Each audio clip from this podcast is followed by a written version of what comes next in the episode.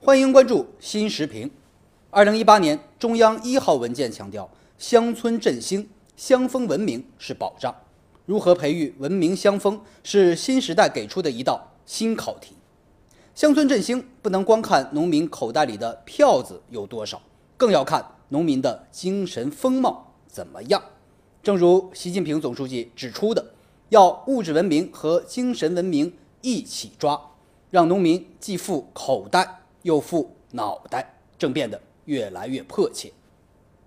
必须清醒看到，农村一些地方不良风气盛行，各种陈规陋习依然有市场，甚至有。愈演愈烈之势，比如天价彩礼不断攀升，动辄十几万、几十万元，让人娶不起；有的甚至因婚致贫，人情礼金名目繁多，人情债让人还不起；打牌赌博、封建迷信等歪风蔓延，坏了一方风气。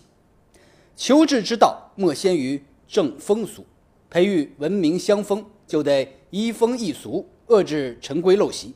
什么是该提倡的，什么是该反对的，需要画出一条线，制定相应的村规民约，约束不良行为。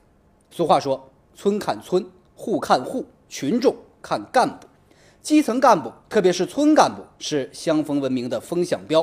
他们带头抵制不良风气，以实际行动倡导文明新风，本身就是一种正能量，有利于带动农民群众。共同营造文明乡风，净化乡村风气，找准病灶，对症下药，方能治本。在一些农村地区，公共文化服务是短板，优秀传统文化被忽视、被破坏，一些歪风邪气、文化糟粕就趁虚而入，大行其道，侵蚀农民的精神文化生活。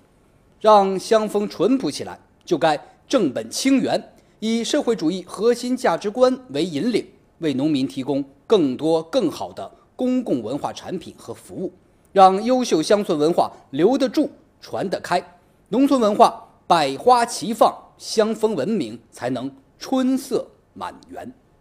乡风淳，乡村兴。放眼广袤农村大地，文明乡风是最值得珍视的乡土味道。